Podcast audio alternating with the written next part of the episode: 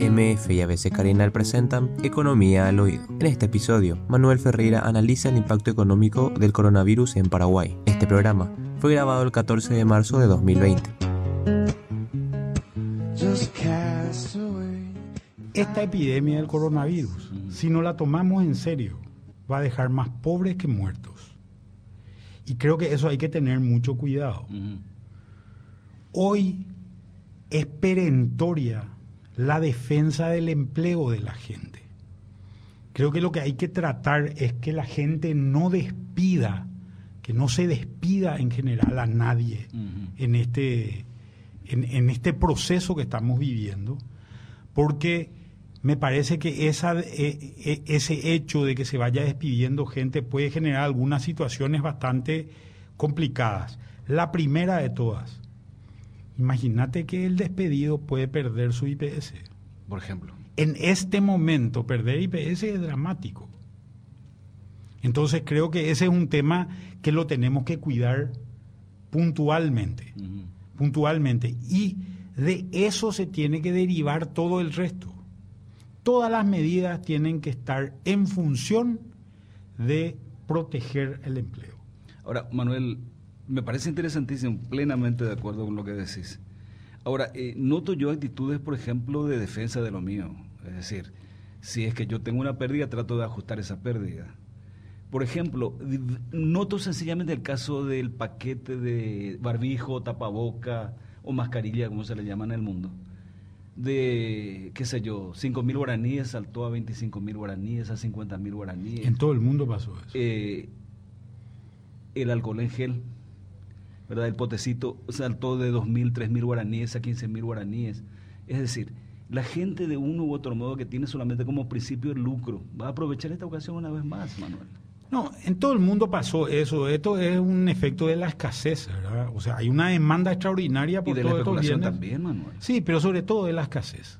Mucho más de la escasez que de otra cosa. Se acabaron esto. Hay fábricas que están empezando a fabricar ese eh, ese producto en este momento. Pero creo que ese no es el elemento central. Hoy te encontrás con una situación donde tenés una empresa que tiene una serie de empleados y esa empresa está perdiendo ingresos. Sí, categoría. Por una cuestión totalmente inesperada. Sí, señor. Porque yo tengo que ser franco. Yo creía que esto iba a llegar en algún momento, pero jamás creí que iba a llegar tan pronto. Mm, de acuerdo. Yo decía, esto llegará en junio. Y si cuando llegue el frío. Cuando llegue el frío, ahí llegará, ¿verdad? En algún momento dado. Dije, esto ya los dos días había el primer caso, ¿verdad? Yo estaba haciendo un entrenamiento para aprender a lavarme las manos. Dije, voy a empezar a entrenarme, ya le estaba entrenando a mi hijo, etcétera, etcétera, para, para... Y sin embargo nos atropelló de golpe, ¿verdad? Y estas epidemias tienen una situación que es muy importante, que creo que también es importante de entenderlas, que es un crecimiento exponencial muy grande al principio. Muy grande al principio. Si Víctor está en, En, los estudios, creo que es interesante ver esa lámina, la última lámina de nuestra presentación en realidad, donde tenemos los tenemos una curva de, cómo se puede eh, cómo se puede suavizar el crecimiento de la epidemia. No sé, Víctor, si tenés eso para ver. La gente que está viendo por televisión va a poder darse cuenta de esto, ¿verdad? La línea punteada es la capacidad de un sistema sanitario. Esto está definido, por ejemplo, en concretamente para este caso, en cantidad de respiradores que, que, existen en el sistema de salud, en cantidad de unidades de terapia intensiva que existen, en cantidad de camas que existen en los hospitales. Acá hay que entender una cosa. Estas epidemias tienen un tienen básicamente un índice de ocurrencia y ese índice de ocurrencia tiene una serie de casos que son graves. Entonces, más o menos se estima que alrededor del 7% de la gente afectada, y los epidemiólogos paraguayos están diciendo entre 300 y 400 mil casos. Yo escuché también gente que hablaba del 70% de la población Eso serían 5 millones de personas. Muchísimo. Eh, entonces, el tema es que como que alrededor del 7% de los casos van a necesitar de asistencia especial. Para muchísima gente esto va a ser un resfrío nomás. Va a ser incluso más suave que un resfrío, ¿verdad? En algunos casos. Entonces, ¿qué es lo que se busca? Cuando miramos ese gráfico, la línea roja es la línea, básicamente la curva, cuando existe una situación exponencial. No se hizo nada, no se hizo... La colina roja, Manuel. Exactamente, la curva roja es si no se toman medidas, el crecimiento de- de- del, del- del virus es exponencial, dura más o menos ese periodo durante más o menos un mes, un mes y medio, y después decae. ¿verdad? Es lo que pasó en China, es lo que se vio que pasó en China. ¿verdad? ¿Qué es lo que ocurre? Esa línea se supera totalmente la capacidad del sistema sanitario. Sí. El sistema sanitario paraguayo, ojo, no está colapsado, pero está muy absorbido por el dengue.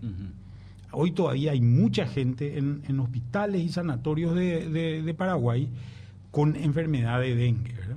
Entonces, ¿qué es lo que se busca? Se buscan medidas de aislamiento social que conviertan la curva roja en la curva, en la curva azul. ¿Esa colina azul qué significa? La curva azul es cuando se toman medidas de aislamiento. Lo que se hace es, se retrasa la- el, el- el- el impacto de la epidemia. Ujú. O sea, la epidemia dura menos tiempo. ¿Y Dura qué? menos tiempo, o perdón, tarda más tiempo en, Manifestarse. en no, en expandirse. Entiendo, entiendo. En expandirse. Fíjate que la cantidad de casos a nivel mundial está creciendo en el orden de entre 14 y 18% por día. Está creciendo. Esos números todavía no llegaron a Paraguay, pero posiblemente haya mucha gente que no ha sido, eh, que no ha sido testada nomás. Ujú. Y esa es la razón por la cual no sabemos. ¿Verdad? Entiendo. No, o sea, La- no es que haya siete casos hoy. Posiblemente haya ya Son los 500 casos casos, en Paraguay, sí. pero solamente siete se detectaron positivos. Correcto, correcto. Hay gente que posiblemente ni siquiera llamó al médico, ¿verdad? Hay gente que posiblemente no quiere que se enteren, entonces no está llamando al médico, o hay gente que no se da O ni cuenta, O subestima. Sí. o subestima o no se da ni cuenta, ¿verdad? Igual los datos se dan una semana después, Manuel, porque los síntomas en teoría aparecen a, a los 5 o 7 días. Claro, el problema de esta enfermedad, y por eso es tan, tan transmisible, la morbilidad es muy alta, es por el hecho de que básicamente se contagia sin tener síntomas. Ujú. Se contagia sin tener síntomas. Entonces, como vos contagias sin tener síntomas, andás por ahí. Escuché, le- estuve leyendo hoy de, de una uruguaya que llegó de Milán, a Uruguay, obviamente. Llegó a Uruguay y se fue a una fiesta de casamiento donde había 500 personas. Antes de irse a la fiesta de, casamiento se fue a la casa de su mamá de 83 años. O sea, la Entiendo. gente no, no, no, no evalúa tampoco las consecuencias de sus actos, ¿verdad? Entonces, ¿qué es lo que se está Te buscando? una cosa antes de avanzar, Manuel. Entonces, la curva azul significa que el la capacidad del sistema lo cubre. Claro, la, la- la curva azul lo que busca es retrasar el impacto de, de la epidemia de Mm. tal forma a que el sector sanitario se pueda hacer cargo de la cantidad de gente Correcto, enferma. correcto. Entonces, nosotros más o menos, con estos datos que estaba diciendo, entre 300 y 400 mil personas infectadas. Y un 7% de gente que necesita asistencia especial y necesita hacer uso del sistema sanitario, estamos hablando de que vamos a necesitar camas de hospital y asistencia eh, directa para entre 20 y 30 mil personas, más o menos. Entiendo. Nuestro sistema, UTIS creo que hay en, en- en- en Paraguay alrededor de 300 nomás, Ujú. ¿verdad? Creo que la totalidad de camas de hospital en el país está más o menos en 2.000, ¿verdad? Lo que es importante es, y esto se está haciendo hoy en China, es ver la segunda curva roja. Estoy viendo. La segunda curva roja es el riesgo si es que demasiado rápido se quiere salir de esto, ¿verdad? que vuelvas a tener un brote. Esto está haciendo hoy China. Por ejemplo, China hoy, como paró durante dos meses su economía, básicamente lo que está tratando de hacer ahora es de reactivar la economía y al reactivar la economía corre el riesgo de que posiblemente haya gente que se vea afectada por él. Quiero ir a otro gráfico que es básicamente el gráfico de la población paraguaya distribuida por edades y los riesgos que se han encontrado a nivel internacional también en ese mismo en esa misma división de edades que creo que es interesante de, de- de- de tener en cuenta. Eh, si miramos esta es la población paraguaya para lo que están viendo en la televisión distribuida por edades a la- eso vemos a la izquierda del gráfico. A la derecha del gráfico Sí. vemos el nivel de fatalidad por coronavirus que se da en el mundo, también en ese mismo rango de edades. El primer elemento que hay que ver es el siguiente. La mayor cantidad de población que nosotros tenemos está entre 0 y 9 años y entre 10 y 19 años. Mira vos. ¿verdad? Ahí tenemos prácticamente 2.700.000 personas. Ujú. Y fíjate que en esos niveles, de 0 a 9, Sí. es Te he 0% visto. Sí. prácticamente, o murieron algunos niños, pero muy pocos en general, aquellos que tenían enfermedades muy, muy, muy graves y que fueron afectados. Pero en general, los niños podemos casi decir que son portadores sanos. Esto es lo más peligroso de todos. Porque pueden transmitir, ¿Por igual un especialista. Sí. Porque el niño adquiere la enfermedad y le contagia al abuelo, Sí.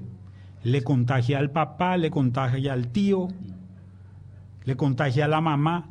Y fíjense que en este mismo gráfico, cuando lo miramos, el nivel de mortalidad más alto está en la gente de tercera edad. La gente de tercera edad tiene, eh, no, no veo bien el número eh, ahí, pero creo que es 14%. ¿En ¿sí? qué orden sería? El, el último, el, El el- rojo, 15, 15%. es del 15% del nivel de mortalidad. Estamos hablando de Estamos 80 hablando años más. De casi 100.000 adultos mayores con 15% de mortalidad, más de 80 años, Mm. y las personas de arriba de 60 años que tienen 4%, creo que tienen 8% si veo bien, Sí. y 15%, ¿verdad? O sea, gran parte de, los, ni- de, de las mortalidades está en una población de 450 mil más 200 mil más 100 mil más o menos. Estamos más o menos en alrededor de 750 mil personas que son el foco de riesgo principal, ¿verdad? La única forma de evitar que esa gente no se infecte es haciendo el menor contacto eh, social posible. Por eso es positiva esta medida que se tomó de suspender los colegios. Porque los niños no están enfermos, apenas le chorrea la nariz, una tosecita leve, están sin embargo ya con coronavirus y están transmitiendo a toda su comunidad. ¿verdad? Esta es la razón por la cual el freno se produce en esa capa, en esa capa de edad. No entiendo. ¿verdad? Y por eso se frenan, se frenan los colegios, ¿verdad? Esta es una situación bastante, bastante positiva, ¿verdad? Entonces, creo que esto ayuda a entender un poco los niveles de, de freno que se tiene en, en- en esto. Si volvemos a mirar el gráfico y vemos las edades de jóvenes, adultos jóvenes y adultos un poco eh, más, más grandes, digamos hasta 60 años, vamos a ver que en general lo que, lo que tenemos es un nivel de mortalidad que si sumamos todo eso, está más o menos, o que en promedio está más o menos en alrededor del 1,5%, ¿verdad? Uno y medio. 1,5% más o menos, ¿verdad? El problema es que gran parte de eso se va a enfermar levemente, a no ser aquellos que tengan enfermedades que son, que son realmente peligrosas, La que llaman de base. pero van a contagiar a mucha gente y el nivel de mortalidad se da en los tres segmentos inferiores, es decir, la gente más adulta. Si vamos al siguiente gráfico, que es el gráfico de cuáles son los sectores de riesgo, vamos a ver que en realidad uno de los problemas serios que tenemos es el problema de, eh, de gente que por alguna razón termina estando inmunodeprimida. ¿verdad? Entonces, la gente está inmunodeprimida por decir, una bajas defensas. baja defensa. Sí. ¿Quién está inmunodeprimido? Por ejemplo, la gente que está haciendo tratamiento contra el cáncer está inmunodeprimida. ¿verdad? Las quimioterapias, las radioterapias en general afectan ese tipo, ese tipo de, de- de- de gente. Otro tipo de gente que, está, que, que puede tener eh, inmunodepresiones son gente con enfermedades cardiovasculares, enfermedades cardíacas de alguna, de alguna índole que pueden estar impactadas también por esto. ¿verdad? Todos los que tienen cuadros de hipertensión están también afectados. Y bueno, y otras cosas que en realidad como me hacen muy chica la imagen no veo desde acá, ¿verdad? También Y- neumonía, influenza, tumores, enfermedades cerebrovasculares. Pues cardiovasculares, también cerebrovasculares está dentro de este rango de, de riesgo. Bueno, toda esa gente, toda esta gente es la gente. Entonces, vos podés tener una situación donde estás en un rango de edad que tiene poca, poco impacto. Sin embargo, esa gente que se murió de esos rangos de edades de poco impacto. Tenía alguna de estas enfermedades posiblemente, ¿verdad? Me dijeron un hecho también en Italia, por ejemplo, Manuel, sencillamente casi como anécdota, sin embargo tiene su trascendencia. No sé si es verdad que el índice de fumadores, el índice de fumadores es muy alto en esos países. Y como esta enfermedad ataca los pulmones, entonces son mucho más sensibles. Y podría ser una, una situación. Yo en realidad no escuché, pero puede ser, puede ser, tiene, tiene lógica por lo menos. tiene ¿verdad? lógica, tiene lógica. Tiene lógica eh, el, el impacto que se genera por ese lado. Y por otro lado, creo que es una cuestión también importante, es esta gente que está siendo afectada en esos rangos de edad no susceptibles, el impacto es mayor en hombres que en mujeres. Y esto no sé por qué. Yo tampoco. Pero el impacto es mayor en hombres que en mujeres. Ujú. Posiblemente haya mayor cantidad de enfermedades cardiovasculares, mayor cantidad de hipertensión en, en En varones hombres, que en sí. mujeres, ¿verdad? Posiblemente esa sea la situación que, que- que estamos viendo, pero en realidad yo ya no, no, no conozco mucho ese tema. Creo que esto es para entender un poco el contexto de la No, está bien, enfermedad. está bien. Me Ah. parece que ahora tenemos que, si, si vamos a ver, yo quiero un poco ver lo que ha ocurrido en China en, en- en su momento. Eh, si vamos al- a la primera lámina de, de nuestra presentación que tenemos, que tenemos disponible ahí, fíjense, estos son mapas satelitales que se han sacado de, de- de China, Ahí tenemos. de la zona concretamente de la zona de Wuhan.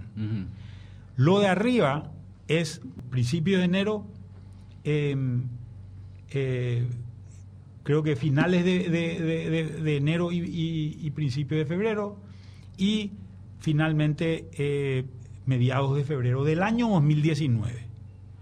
¿Qué, ¿Por qué es importante? Fija- fíjense que en enero hay un nivel, la mancha oscura es niveles de polución. Las fábricas están trabajando, etcétera, etcétera. Ah, Los mira autos se mueven. El, la foto del medio es durante el año nuevo chino, vacaciones. Descansa la gente. Vacaciones, descanso, paran las fábricas, dejan de circular los autos. Y la foto de la derecha, que es de febrero, manchón del 10 al fuerte, 25, un sí. manchón fuerte, vuelven a comenzar las actividades. ¿verdad? Si miramos el gráfico de abajo, es la misma, las mismas fechas, pero del año 2020. Ujú. Entonces tenemos, antes del, de- del, del brote, o al principio del brote, en- a principios de, de año, Sí. después vemos a fines de febrero el año nuevo chino, y nadie vuelve a trabajar después del año nuevo chino. Sí, señor, es cierto eso. ¿verdad? Vamos al siguiente, a la siguiente lámina, y en la siguiente lámina vamos a ver, lo que vemos es un gráfico de polución de China desde una foto más lejana, digamos, ¿verdad? Ahí se ve dónde está Wuhan, se ve el centro, el centro neurálgico de, de la industria china. Acuérdense de que China es la fábrica del mundo. Sí. ¿verdad? Se ve también Corea ahí, el, eh, Corea del Sur, la zona de, de, este, de Seúl, ¿verdad? que es una zona eh, de, de muy álgida de trabajo. Entonces vemos al principio de año, antes del año nuevo chino, y vemos después a fines de febrero. No había polución. Porque no había fábrica funcionando. Se paró todo en China. Se paró todo en China. Vuelvo a repetir, China es la fábrica del mundo. Al ser China la fábrica del mundo, una de las situaciones importantes que hay que tener es que muchos de los insumos que nosotros recibimos, que reciben los países del mundo, son insumos que vienen de la China continental. Mm, es cierto. Nosotros importamos más o menos 4 mil millones de dólares. Podemos ver, hay un gráfico donde está lo que nosotros importamos eh, de China, que es un gráfico de este... Principales productos comercializados. No, es, de- es un gráfico de lo que nosotros importamos de China. 4.172 está publicado incluso eh, en el diario eh, ABC. Y ese gráfico que estamos viendo ahora es el gráfico que te da una pauta más o menos de qué es lo que importamos. ¿verdad? Si nos fijamos, la mayor cantidad de importaciones son teléfonos celulares, pero después es- es- existen artículos eh, de, de informática, eh, artículos electrónicos en general, existen fertilizantes y agroquímicos que, que- que se están trayendo, aires acondicionados, muchos electrodomésticos, etcétera, etcétera. ¿A quién afecta esto principalmente? Gran parte de esto es lo utilizado por Ciudad del Este en general. Ciudad del Este está atrasado en recibir mercadería de China por culpa de que de aquel De freno de trabajar. Sí. aquel freno que tuvieron. Fíjate que tuvieron frenos en todos los lugares donde hubieron concentraciones de personas. La normativa en China era había un caso positivo en una fábrica se cerraba la fábrica. se cerraba la fábrica entera y en China hay fábricas que tienen un millón de trabajadores o sea estamos hablando de realmente una La situación mitad de la población de Asunción, ¿verdad? una definición extremadamente drástica, ¿verdad? Extremadamente drástica. Se cerraba toda la fábrica, todo el mundo a su casa. Paraba la fábrica. En los puertos ocurría lo mismo. Entonces no se embarcó mercadería. La gente que tenía que recibir mercadería en Paraguay en el mes de febrero, se le dijo que va a recibir en abril o en mayo recién esa mercadería. Tenemos una ventaja, que el año pasado fue un año malo para, para Paraguay. Entonces hay todavía muchas empresas estoqueadas de mercadería vieja que están tratando de salirse de esa mercadería. Pero el impacto, sobre todo en Ciudad del Este, es un impacto muy importante, porque además se dio otra situación. La balanza comercial brasilera, es decir, la diferencia entre sus exportaciones y sus importaciones, fue muy importante durante estos meses, porque pudieron venderle poco a los chinos y- y eso hizo que se devalúe el real. El real, tengo entendido que cerró en valores de alrededor de 4.80 Ayer he ayer. visto, un, decía 5 dólares. Por primera vez decían diarios brasileños. 5 reales por dólar. Ese, perdón. Bueno, Cinco podemos reales. verificar exactamente Sí. cuál es el valor con el cual cerró el dólar eh, en Brasil, pero sea 4.80 o sea 4, eh, sea 5, el problema es que Brasil se vuelve más barato que Sí, Paraguay. sí.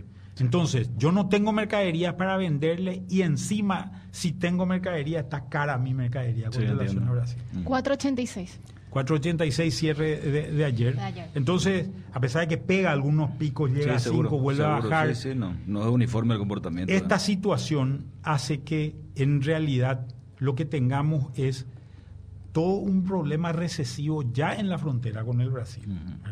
Hay que recordar que 17% de la población paraguaya Vive. vive. en la frontera con el Brasil. ¿verdad? Y sobre todo en tres ciudades importantes que son Salto del Guairá, Ciudad del Este y Pedro Juan Caballero, que están muy afectados por este por esta recesión que ya se está dando en esa zona. Sí, señor. Cuando miramos eh, la situación de lo que está ocurriendo en el mundo, el gráfico que viene con posterioridad a, a esas imágenes satelitales, Víctor, que es el que queríamos eh, mostrar, vamos a ver que tenemos situaciones que son eh, relativamente eh, interesantes de considerarlas. Entonces, cuando vemos el gráfico de los principales productos comercializados qué es lo que importa y qué es lo que exporta China, acá tenemos que tener en cuenta una situación. En, en- en importaciones, ¿qué es lo que tenemos? Maquinaria es lo principal. Sí, ¿verdad? tenemos un 30%. La tajada azul, ¿verdad? La, Celeste. la celestita sería. celeste. Sí, porque estaba azul más abajo. Después productos minerales, 22%. De hecho, el verdecito sería. Sí. que más del 50% es importan máquinas para producir máquinas, equipos de capital que Sí. vienen de, de países del primer mundo posiblemente, e importan insumos que son minerales, hierro, cobre, etcétera, etcétera. Y después tenemos también que importan eh, commodities agrícolas, eh, no sé cuánto es el número, el, el valor ar- anaranjado, Eh, 4, 4%. bueno, entonces, estos commodities agrícolas básicamente son forraje Mm. para generar carnes. La carne principal que ellos están generando es cerdo. Hay que recordar que China tuvo un brote de fiebre porcina africana Recuerdo eso, sí. eh, muy importante. Y otra de las cosas que están importando es carnes, ¿verdad? Carnes están sustituyendo esto con carne bovina y carne, carne de, de ave, sobre todo producida en el resto del mundo, ¿verdad? Cuando vemos lo que exportan, a ver si podemos... el, el celeste sería la parte superior de la pantalla. Tenemos un 48% máquinas y aparatos electrónicos y en proporción también significativa textiles, que sería el color turquesa abajo, 10%. Ambos hacen casi 60% en las Pero exportaciones. después también venden muchos artículos intermedios. ¿verdad? Artículos que se vuelven insumos para, o- para otras industrias que terminan terminando. Por ejemplo, autopartes es una de las cosas. En Paraguay concretamente ellos están trayendo, por ejemplo, están enviando acá agroquímicos que se llama eh, eh, agroquímicos básicos, digamos, que son utilizados nuevamente para producir el agroquímico definitivo que termina aplicándose en el cultivo, ¿verdad? Entonces traen en concentrado y digamos eso se desconcentran, esto se llama grado técnico, eh, el, el tipo, el tipo de, de agroquímico que utilizan, ¿verdad? Si vamos al siguiente gráfico, vamos a ver eh, cuáles son Los impactos a nivel regional. los impactos que se están empezando a dar. Básicamente lo que estamos viendo es el nivel de volatilidad que esto está generando en los mercados. Aquel pico VIX es, ¿Qué significa? es la volatilidad que se genera en los activos financieros que existen en el mundo. Mm. Si, si uno mira las noticias va a ver que, que las cosas caen, las cosas Sí, suben, las cosas bajan, las la bolsas suben, las bolsas sí. bajan. Esto es volatilidad. La gente Incluyendo el petróleo. ¿O eso es inde- independiente? El, el petróleo tiene un problema separado, pero vamos a concentrarnos en, en- en básicamente bonos y acciones que se dan en la bolsa. De acuerdo. Fíjate que el nivel de volatilidad que hubo durante la crisis financiera, un momento de pánico financiero, Ujú. en el 2008 fue de 80,9. Ese, Leo. Leo. El nivel de volatilidad de hoy ya es 53,9. Sí. O sea, estamos acercándonos y es el más alto de todo este periodo desde la crisis del 2008. La gente está desesperada con qué hacer. Entonces, ¿qué hace la gente? Una de las cosas que hace es se refugia en se refugia en activos que son activos eh, más seguros. Si vamos al siguiente gráfico, donde vamos a ver la evolución del oro El oro es un activo más seguro. Y la evolución del cobre, Sí. entonces vamos a ver que el oro, ¿por qué es un activo? Es un- la gente cuando se asusta, recurre al oro. ¿Por qué recurre al oro? De- anteriormente vos, tendrías, vos tenías que tener oro físico. Desde que salió lo que se llama un ETF de oro en el año 2004, vos no necesitas tener... Antes era un físico. ladrillo de oro, un lingote. Claro, un lingote, Sí. tenía que tomar un lingote, ¿verdad? Sí. Ahora no, ahora podés tener un papel que representa una cierta cantidad de oro, ¿verdad? Y vemos cómo va subiendo el precio, 1.500 dólares la onza de oro. Esa es la unidad. Esa es la unidad con la cual se vende. Onza. Y vemos que el precio fue subiendo. ¿verdad? En los últimos meses, esa línea amarilla. ¿verdad? El precio ha venido subiendo de valores de alrededor de 1.200 dólares la onza, hoy está en alrededor de 1.600 dólares o 1.500, 1.600 dólares la onza, ¿verdad? Con muchísimas subas y bajas también, ¿verdad? Y esto es peor en los últimos días, ¿verdad? Y cuando vemos la línea roja, que la línea roja es la línea del cobre, el cobre es lo que se llama un proxy industrial. Es decir, el cobre es un artículo sumamente utilizado en actividades industriales. Cuando hace más o menos un año lo que veíamos es que el precio del cobre en su pico ahí que vemos en ese gráfico estaba en valores de más o menos 3,5 eh, dólares y hoy está en valores de 2,5. ¿Qué es lo que te explica esto? Lo que te está diciendo es básicamente que se está comprando poco porque el nivel de actividad industrial ha caído. Sí, señor. Entonces, si este es un proxy de actividad industrial y vemos que el nivel de actividad industrial se está reduciendo, lo que estamos viendo es que estamos apuntando a una recesión a nivel mundial. ¿verdad? Acá hay que tener en cuenta una cosa importante. Nosotros le vendemos a los chinos, básicamente, estoy hablando ya de Paraguay, de América Latina, pero de Paraguay en especial, le vendemos commodities. Otros países le venden minerales, nosotros le vendemos alimentos. Le vendemos directa o indirectamente ellos son los mayores compradores de soja del mundo y se están volviendo los mayores compradores de carne del mundo. Sí, señor. no nos compran directamente a nosotros porque no tenemos relaciones diplomáticas con ellos, pero hacen, le compran a todo el resto del Mercosur y por tanto los precios, eh, los precios suben. ¿Qué fue lo que pasó? China tiene una clase media de alrededor de 600 millones de personas. impresionante. Esa gente es gente que, por ejemplo, sale a cenar una vez por semana. Esa gente dejó de salir a cenar durante el brote de coronavirus. Sí, señor. ¿Y qué es lo que pasó? Dejó de comer. Entonces, no había tanta demanda de carne, no había tanta demanda de pollo, no había tanta demanda de carne de cerdo, de otro tipo de productos y la demanda a nivel mundial cae alrededor de eso. Esa demanda es una demanda que se perdió, no se va a recuperar. No se va a recuperar esa demanda. Porque si vos no saliste en febrero, no es que en julio, cuando se acabe la epidemia, vas a salir, vas a comer dos veces. Entiendo perfectamente. Entonces ya perdiste esa demanda. Creo que este concepto es un concepto clave lo que se pierde de demanda en estos casos no se recupera, no se recupera después. Hay una, hay básicamente una, una lámina que tenemos también ahí de cuáles son los impactos económicos que se dan en Paraguay o que se van a dar en Paraguay, eh, donde tenemos también ya algunas cosas que, se empezaron a notar en estos, en estos, en estos pocos días que, que, estamos viendo. A ver si leemos, Prince, eso. Sí. Eh, impactos en Paraguay, los problemas en la provisión de materia prima, interrupción de la cadena de suministros, aumento de costos. También tenemos otro. Esto es lo que decíamos de, de, los atrasos, ¿verdad? Con relación a China. Después. Caída de los precios de los commodities. Sería impacto en el ingreso de divisas por exportaciones. Acá hay dos elementos que son importantes. El precio de la soja nosotros tuvimos ya una producción muy importante de soja, a pesar de que ahora estamos en un periodo de sequía importante en el último mes más o menos. Eh, uno, uno de los temas importantes es que el precio de la soja está bajando, ¿verdad?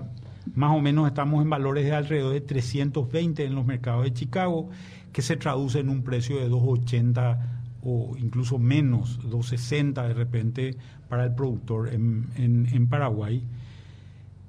Eh, entonces tenemos, a pesar de una gran producción que básicamente ayuda al tema de, del Producto Interno Bruto, el otro problema con el que nos encontramos, ahí está 311 el precio, precio de soja, el último precio de soja que tenemos, y esos 311 hay que restarle más o menos unos 40 para tener el precio en, en, Paraguay, ¿verdad? Entonces ahí te, te, da una idea más o menos cuál es el precio que paga, que paga el productor. A pesar de que tuvo una buena cosecha, le está bajando el precio.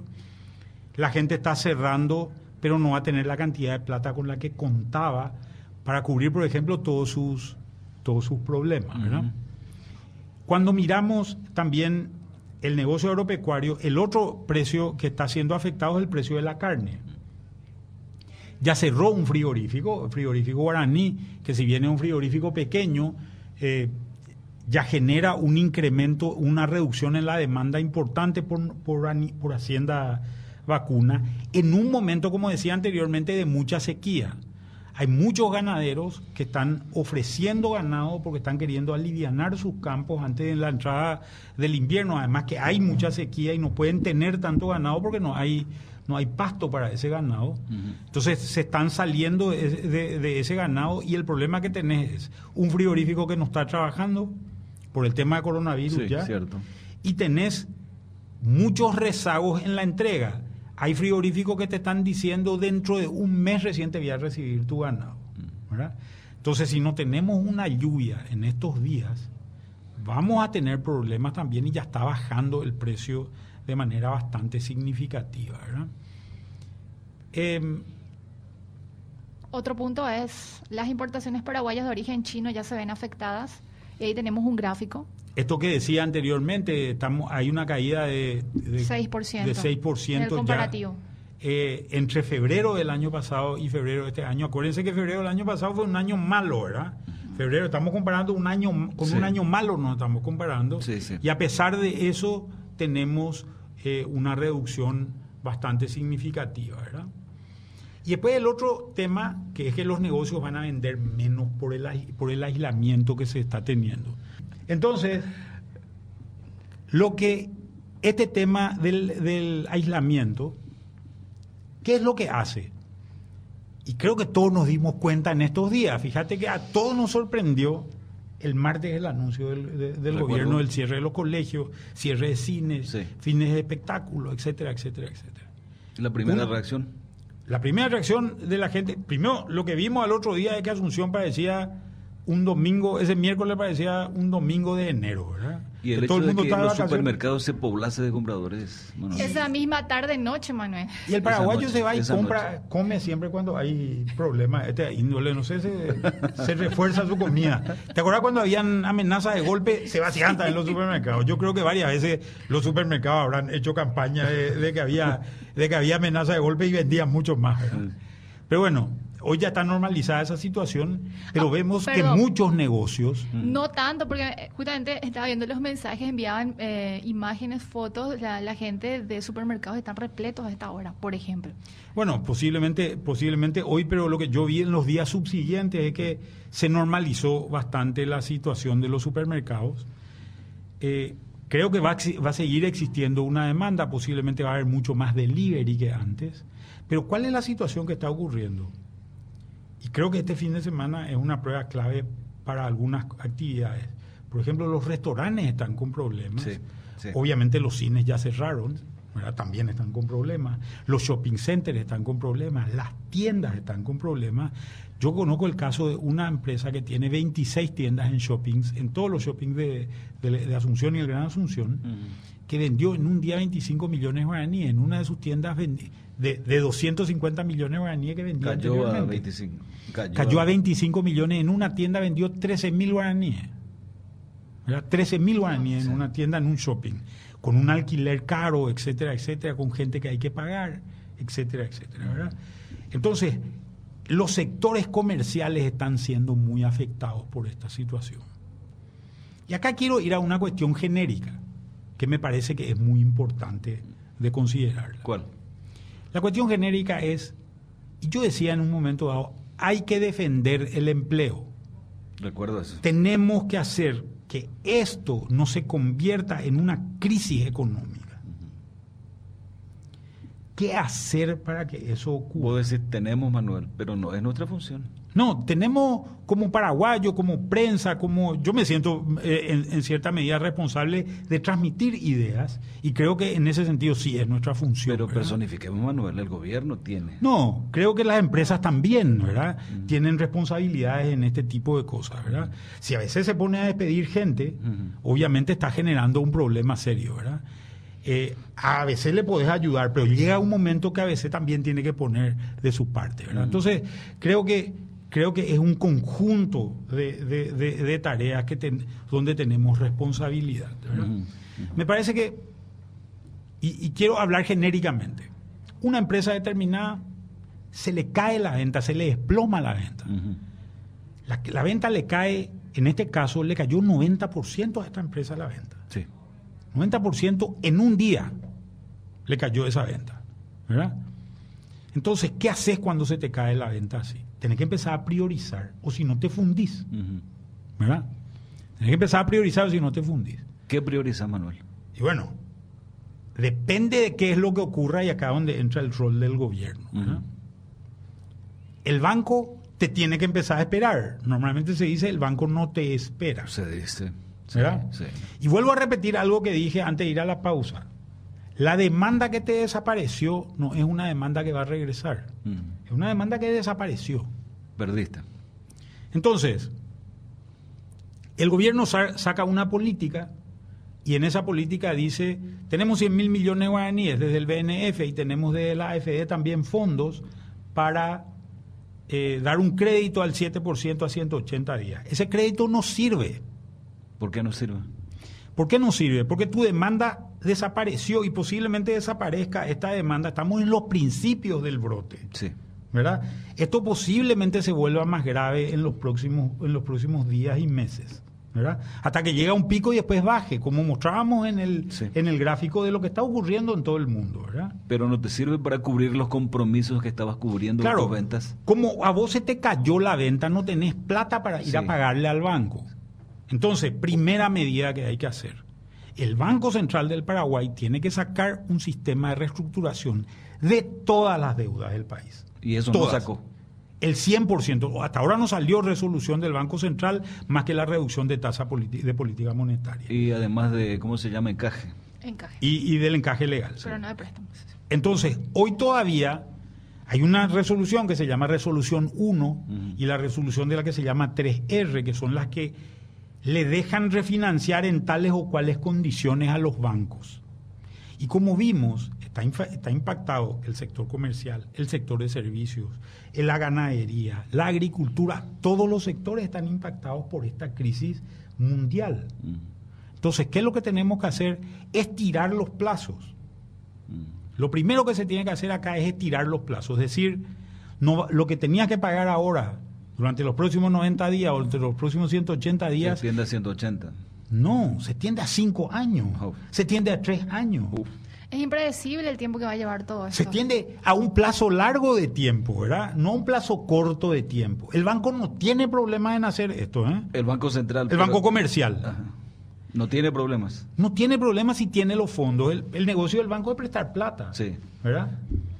Entonces, si vos tenías que pagar, y digo una, una- un número cualquiera, 120 mil guaraníes de cuota o 150 mil guaraníes de cuota, tenías que pagar. Y te quedaste sin trabajo Sí. porque sos un mozo de un restaurante que se cerró porque nadie Sí, venía a, a comer al restaurante. Esos 150 mil te los perdono durante los próximos tres meses hasta que consigas de vuelta trabajo. Eso Estimando- es con donaciones, ¿eh? Con ¿Eh? donaciones está diciendo. No, es estoy, que- no, No, no, no, estoy no, diciendo no. te donación. perdono decir. Sí, pero estoy agarrando esos 450 mil y los estiro a un Ah, plazo de cinco no, años. Reestructuración. Con un plazo de gracia, con un plazo de gracia de, de 90 días. Entonces, tu cuota de 150 mil, dentro de 90 días, se va a convertir en una cuota de 160 mil guaraníes, ujú. que es una cuota que vas a poder pagar. ¿verdad? Si te dicen a 180 días, te agarran los 450 mil y te lo pasan a 180 días, a la tasa que sea, son 400, vos vas a pagar tu cuota de 100, eh, no, no vas a pagar tu cuota ahora ponerle de 150, pero después cuando empieces a pagar vas a pagar 150 más 450 un mes y no vas a tener la plata porque no tenés empleo. Sí. Categórico, categórico.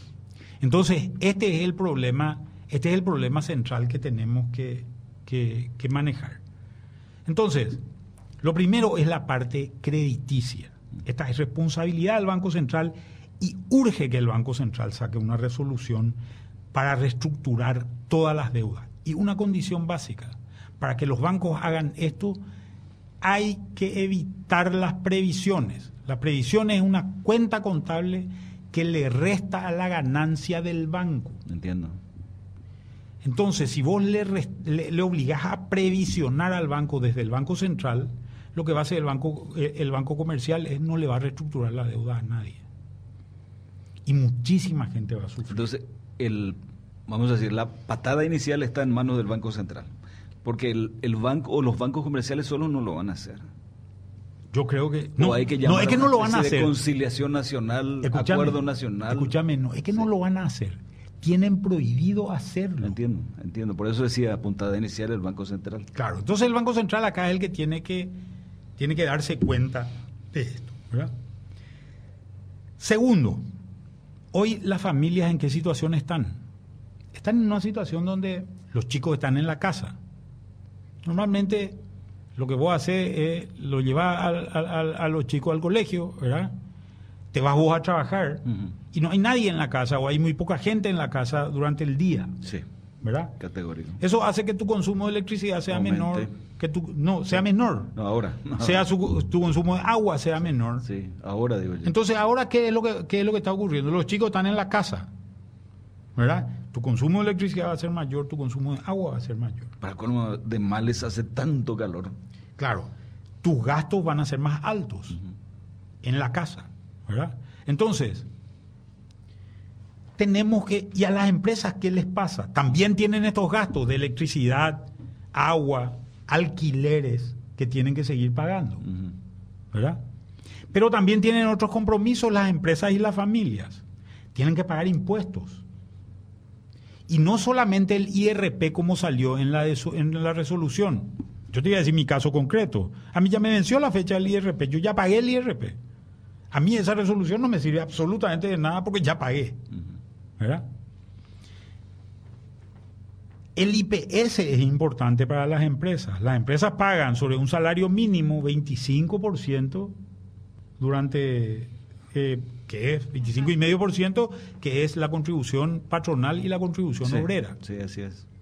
Entonces yo, una, una, una idea que tengo es agarrar todo este conjunto de cosas y hacer lo mismo que te decía anteriormente. No pagarlas durante 90 días. Y, por ejemplo, tu ANDE del mes de marzo, que te viene, que te viene en promedio, dio un número cualquiera, 120 mil guaraníes, no pagarla y pagarla recién en 90 días después, o sea, marzo, abril, mayo, junio, en julio recién pagas tu cuenta de marzo Ujú. y pagas la de julio también, asumiendo que, tre- que- que en 90 días se, acaba este problema, ¿verdad? Entonces, si tu deuda, si tu cuota es 120 mil y a partir de ese mes, esa deuda de marzo la pagás en 12 cuotas. Entonces, en el mes de julio, eh, eh, en el mes de julio, cuando pagues de vuelta tu ANDE, te va a venir los 120 mil del mes de junio más 10 mil guaraníes del mes de marzo. Se va a volver 130 mil, va a ser una cuestión mucho más razonable. Ujú. ¿verdad? Lo mismo hacer con, el, con los impuestos, el IVA, el impuesto a la renta de las empresas, el, IRP y el selectivo al consumo. En todos los impuestos hacer esto. ¿Qué es lo que va a pasar? El Estado se va a quedar sin plata. Claro, te va a el decir Ministerio eso. de Hacienda se va a quedar sin plata. ¿Cómo cubro mis compromisos yo? Te voy a decir haciendo. Que, sacan, que, salgan, que saquen una ley, una ley donde le autorice el Parlamento al Ministerio de Hacienda a emitir un bono de entre 500 y 600 millones de dólares por única vez de cobertura presupuestaria. Interesante. Y patear esa deuda, hacer lo mismo que está haciendo para las familias y para las empresas, hacer para el Estado, ¿verdad? Patear esa deuda a largo plazo y que el Estado vaya pagando esa deuda. Esto está, esto es una violación de la ley de administración financiera del Estado, la ley 1535, en su artículo 40, que dice que el- la deuda no se puede utilizar más que para cubrir gasto de capital y eh, para, para pago de capital de deuda. En este caso se, utilizaría también para gasto corriente, pero creo que la situación amerita, ¿verdad? Por única vez esta excepción a esa, a esa normativa que es muy positiva, esa, esa deuda. La primera conclusión al escucharte, Manuel, es que la gente del gobierno no tenía el termómetro preciso. Midieron mal. Y mira, yo no sé si esta, creo que esta es la primera de una serie de medidas, ¿verdad? Creo que, que se podría que, que se podría seguir avanzando en esto, porque tam- también hay decisiones que no puede tomar el Poder Ejecutivo, necesita Solo, una claro, ley. claro. Esto de la autorización, el diferir los impuestos, estas decisiones no las puede tomar el Ejecutivo, se necesita de la ley. Creo que hace falta un llamado del Ejecutivo y de la sociedad en Y general. estuvieron, Manuel, en la primera reunión estuvieron el presidente del Congreso, por consiguiente, el presidente del Senado, por consiguiente del Congreso, el presidente de la Cámara de Diputados, el presidente actual de la Corte Suprema de Justicia y del Ejecutivo. Se suponía que eso no era solamente, no sé, un show, sino decirle a la población, miren, estamos acá todos juntos para solucionar juntos los problemas. Bueno, pues creo que hay tiempo todavía. Creo que hay tiempo todavía. Creo que si podemos cuotear los pagos de IPS, los pagos de impuestos, los pagos de ANDE, los pagos de, de SAP, yo le preguntaría a la gente que nos está escuchando y que nos está viendo cómo vería esa situación en este momento, ¿verdad? Donde las cosas están comprometidas y donde posiblemente esta situación de aislamiento social se agrave se agrave. Imagínate que esto se lleve a las empresas. Muchas empresas están aplicando eso. Muchas Manuel. empresas, pero hay empresas que pueden trabajar virtualmente. Yo te cuento acá al aire, Ramón, nosotros no estamos hoy trabajando en un lugar, sino estamos trabajando online, pero lo podemos hacer. Por el tipo de trabajo que nosotros hacemos, podemos trabajar online, por teléfono, etcétera, etcétera. A Sí. pesar de que es mucho más incómodo, pero lo podemos hacer. Pero hay empresas, las fábricas, los negocios que necesitan el cliente que le entre por la puerta. Sí, señor, categórico. Esa- esas empresas no lo pueden hacer, ¿verdad? Entonces, esas empresas, si en algún momento sale, sale una resolución, posiblemente tengamos una situación de complejidad. Y fíjate que también muchas de esas empresas, nosotros tomamos esta decisión porque hay gente que viene a trabajar en micro. Ujú. Qué drama, se armó. bueno, drama, ya no- ojalá no llegue a tragedia, ¿verdad? Porque muchísima gente estuvo esperando su micro en la esquina hasta tres horas. Manuel. Y claro. Se subió y se peleó con otro Sí, pasajero. Sí, esa filmación que se, que pasó, que se pasó en los medios, ¿verdad? Que fue, que fue realmente una, una situación y donde te encontrás con un, un ñato ahí en, en- en la decisión, en, en- ese tema, que no quería respetar la norma. Mm. Y una señora que se le enfrentó, ¿verdad? Eh, una, una situación muy compleja, ¿verdad? Sí. Pero, pero eso, ese tipo de cosas hace que y lo peor de todo es que se empezaron a pelear y cuando se pe- pelearon se agarraron, ahí se habrán contagiado de todo. ¿verdad? Sí. Sí, es que tenían que. Claro. Entonces, la situación, ahí está la, ahí está la, la, la filmación, ¿verdad? Eh, ahí se habrán escupido todo, ¿verdad? La saliva, fíjate cómo se agarran del cuello ahí. Esto es peor que besarse, ¿verdad? Eh, en términos de, de- de- de niveles de contagio, ¿verdad? Pero ese de azul no se quería bajar. Ah, Él No era el protagonista. Claro, el- ese, ese, ese azul era que no se quería bajar. Y los otros eran la señora, esa le decía que, que, que no se podía seguir subiendo gente con, con eh, al, al micro porque se iban a Claro. contagiar todos. Para lo- la gente de la radio que evidentemente no sigue la TV, estamos viendo ahora Sí, la imágenes del video que se Así viralizó es. en estos días. Entonces, creo yo que nosotros, acá otro esfuerzo, un tercer esfuerzo que hay que hacer es, hay que apuntar a los mayores generadores de empleo. ¿Cuáles son los mayores generadores de empleo? Las micro y las pymes. Las microempresas y las pymes. Microempresa, el vendedor ambulante. Olimpia jugó su partido de las Libertadores el miércoles a puerta cerrada. sí. Imagínate la cantidad de vendedores ambulantes Sí. que se quedaron Sí, sin señor. vender su Sin choripán, sin vender su, su panchito, su coca, etcétera, etcétera. sí. Imagínate la cantidad de gente que Sí, se quedó miles. sin poder llevar unos mangos a su casa para comer esa noche. ¿Verdad? Ese tipo de cosas son las que hay que cuidar. Entonces, yo creo que nosotros podemos dar dos cosas. Para las pymes, ese crédito del BNF, que es un crédito de 180 días a tasa 7% de 100 mil millones de guaraníes.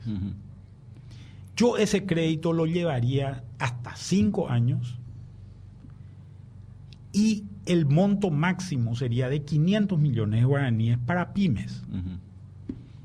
¿verdad? La plata de la AFD la usaría fundamentalmente también en fondearle al Banco de Fomento. Pero ojo, que el Banco de Fomento cuando dé el crédito lo dé rápido. Claro. No tarde otra vez el Banco de Fomento dos meses en aprobarte la carpeta, porque si no, no te sirve de nada. Ya te morís. Ya estás muerto a los dos meses y para eso debería haber una normativa del Banco Central que le ayude al Banco de Fomento a hacer esto rápido y una agilidad del Banco Central. Creo que es importante ayudar a las microempresas.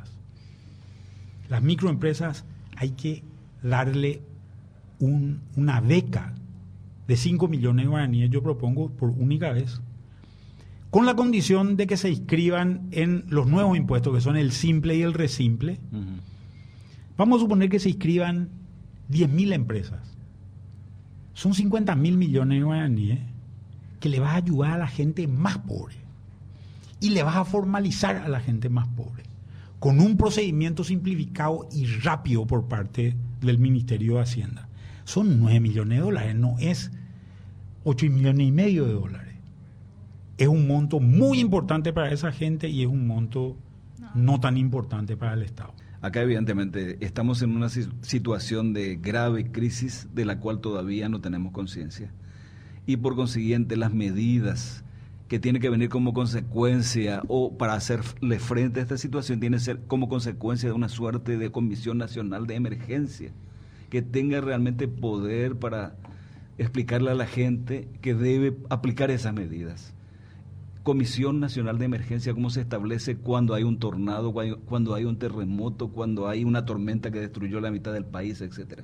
Hasta este momento estamos viendo a los mismos de siempre, incluso con una credibilidad bajísima. ¿Qué opinas, Manuel, de eso vos? Mira, eh, por una cuestión de trabajo.